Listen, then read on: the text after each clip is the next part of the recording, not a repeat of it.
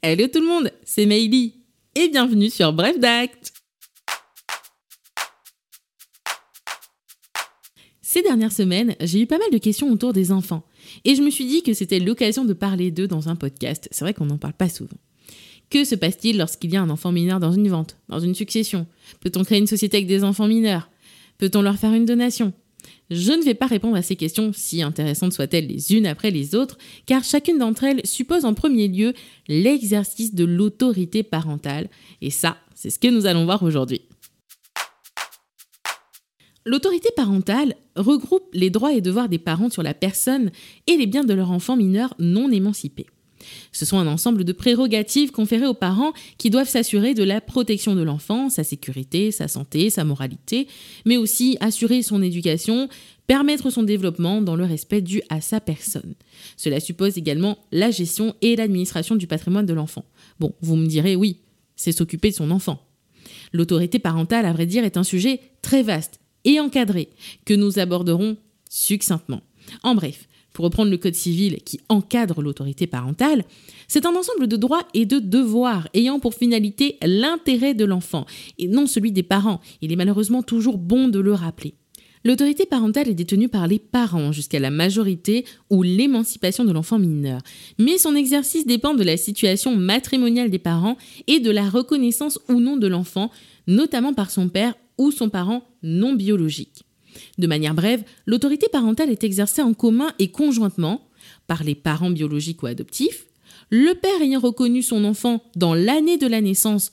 Au-delà de cette année, il faut qu'il ait procédé aux démarches nécessaires pour se voir attribuer l'exercice de l'autorité parentale, et aux parents ayant procédé à la reconnaissance conjointe anticipée en cas d'assistance médicale à la procréation AMP ou procréation médicalement assistée PMA.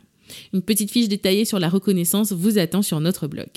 Dès lors, l'exercice commun et conjoint de l'autorité parentale impose que les décisions relatives à l'enfant soient prises par les parents ensemble.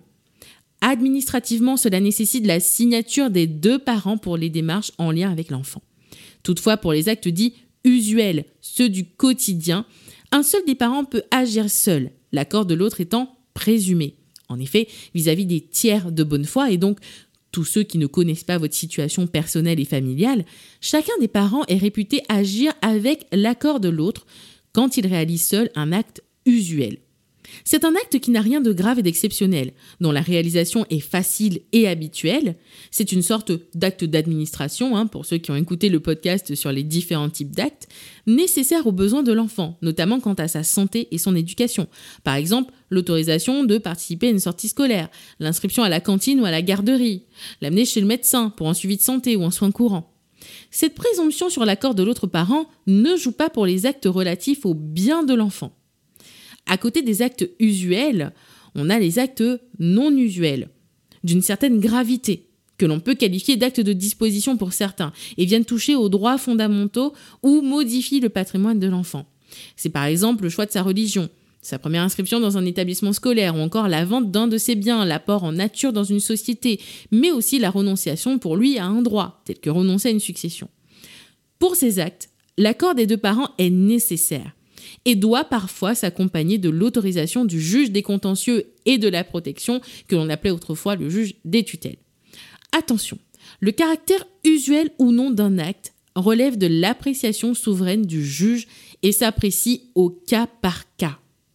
Dans tous les cas, si les parents ne sont pas d'accord sur un acte usuel ou non usuel, ne nécessitant pas l'autorisation du juge, ils devront se rapprocher de lui afin qu'il tranche dans l'intérêt de l'enfant au moyen d'une requête. L'autorité parentale prend fin par le décès du parent, mais elle peut lui être retirée en raison de son incapacité, notamment en raison de son placement sous un régime de protection tel que la tutelle. Et le notaire dans tout ça, pourquoi il s'intéresse à l'autorité parentale? Ben, En réalité, nous faisons fréquemment face à des actes impliquant des mineurs, notamment des successions, des donations, mais quand même pas mal de ventes, voire des actes impliquant des sociétés. En plus, beaucoup de parents veulent inclure très tôt leurs petits dans leur société, notamment pour une question de transmission. Et c'est là que va rentrer en jeu ce qu'on appelle l'administration légale. En matière patrimoniale, on va parler d'administration légale en ce qui concerne les biens appartenant à l'enfant, son patrimoine.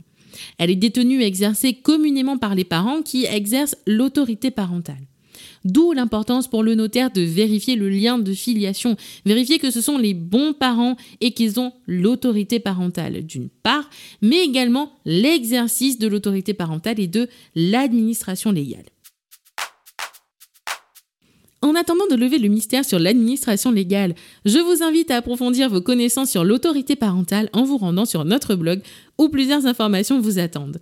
Et moi, depuis la Guadeloupe où je suis actuellement, comme on dit chez moi, je vous dis à don de soleil